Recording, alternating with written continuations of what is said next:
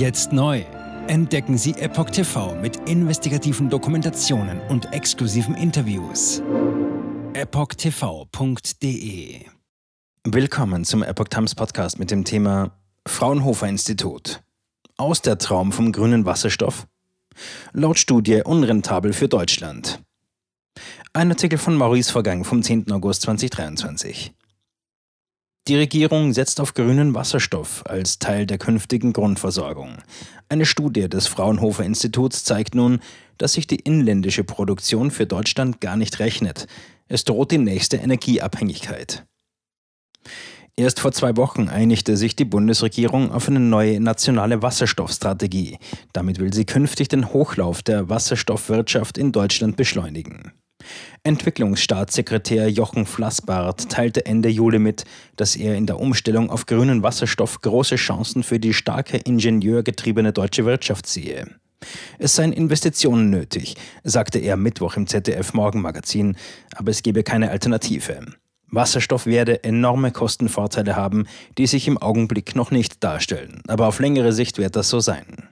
Unter grünem Wasserstoff versteht man Wasserstoff, der aus Ökostrom und damit in direkter Form CO2-neutral hergestellt ist. Die sogenannte Elektrolyse teilt dabei das Wasser in Sauerstoff und Wasserstoff. Das Produkt können die Betreiber dann ins Netz einspeisen oder direkt vor Ort nutzen. Grüner Wasserstoff unrentabel. Jetzt stellt sich allerdings heraus, dass die Kostenvorteile für Deutschland womöglich doch nicht so enorm sein könnten, wie Flassbart sie einschätzte.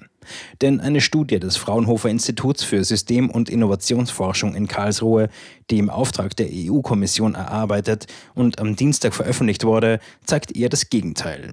Die Produktion von grünem Wasserstoff in Deutschland werde sich finanziell nicht lohnen, so das Ergebnis der METIS-3-Studie S5. Demnach würde bei kostenoptimaler Entwicklung bis zum Jahr 2050 keinerlei Elektrolysekapazität in Deutschland entstehen, berichtet der Tagesspiegel. Die Forscher gingen dabei von zwei Szenarien aus, dem Elektrisierungsszenario und dem Wasserstoffszenario. Die Wasserstoffnachfrage steigt im Elektrisierungsszenario bis zum Jahr 2050 laut der Studie auf etwa 3000 Terawattstunden. Im Wasserstoffszenario sind es rund 3400 Terawattstunden. Das macht Wasserstoff zum zweitwichtigsten Energieträger nach Strom. 0 Gigawatt für Deutschland. Misst man die Entwicklung der Wasserstoffindustrie allein nach der Kosteneffizienz, dann hätte Deutschland bis 2050 0 Gigawatt des grünen Wasserstoffs produziert, also nichts. Oder anders formuliert, würde Deutschland 2050 tatsächlich Wasserstoff produzieren, müsste es bei diesem Geschäft Verluste machen. Diese würden dann möglicherweise durch Steuergelder ausgeglichen werden. Das liegt laut der Studie an den Kosten für die lokale Produktion. In Deutschland ebenso wie in Belgien wären die Rohstoffe teurer als das Endprodukt, grüner Wasserstoff. Die Rohstoffe sind hierfür hauptsächlich der Strom aus Photovoltaik- und Windkraftanlagen sowie die Industrieanlagen und die Energieinfrastruktur. Einige Länder können Wasserstoff günstiger einkaufen, als sie ihn selbst herstellen, weil diese Länder nahe den Orten seien, wo das Produkt günstiger erzeugt werde, sei es für sich rentabler, den Wasserstoff zu importieren, als ihn selbst zu produzieren. Die meisten EU-Länder können grünen Wasserstoff kosteneffizient herstellen. Beispielsweise in Frankreich. Dort liege der optimale Produktionswert bei 130 Gigawatt und in Polen bei 47 Gigawatt. Import vorprogrammiert, die Studie geht davon aus, dass bis 2050 rund 75 Prozent des Bedarfs an Wasserstoff vor allem in Nordeuropa anfallen werden. Dabei soll Deutschland mit 218 Terawattstunden der größte Verbraucher sein.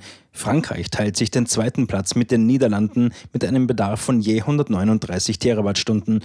Anschließend folgen Belgien und Großbritannien. Das bedeutet, dass Deutschland, sofern es den begehrten Stoff nicht selbst ineffizient herstellt, seinen Bedarf künftig durch Importe aus dem Ausland decken muss. Somit wäre eine weitere Energieabhängigkeit von anderen Ländern vorprogrammiert.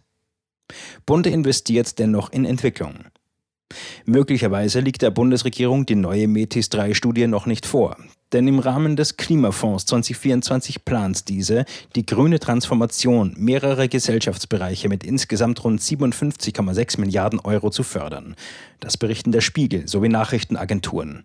Der Klima- und Transformationsfonds KTF soll im kommenden Jahr in dieser Höhe zur Verfügung stehen und die Energieversorgung, künftiges Wohnen und die Mobilität betreffen. Der neue Entwurf stellt dem Bund rund 21,6 Milliarden Euro mehr zur Verfügung, als die Sollausgaben des Jahres 2023 betragen. Das Kabinett könnte den KTF-Wirtschaftsplan demnach zeitnah beschließen.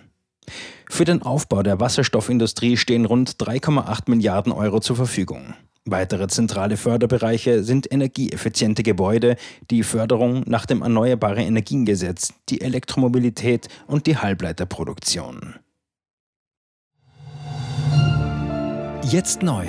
Entdecken Sie Epoch TV mit investigativen Dokumentationen und exklusiven Interviews.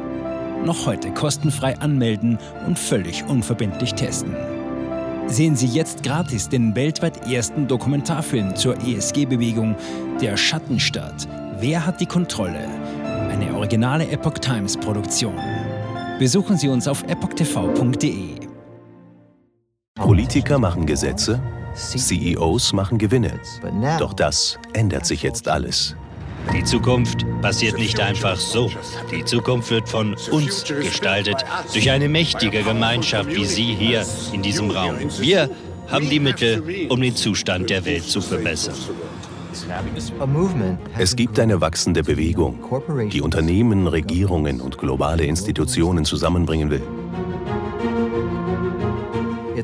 Ihr Ziel ist es, sich mit Themen wie Klimawandel, Rassismus, Ungleichheit und Waffenkontrolle zu befassen. Diese Bewegung nennt sich ESG.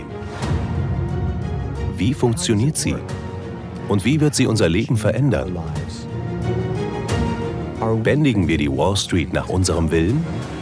Oder sind wir diejenigen, die manipuliert werden? Man muss Verhalten erzwingen. Und bei BlackRock erzwingen wir Verhalten.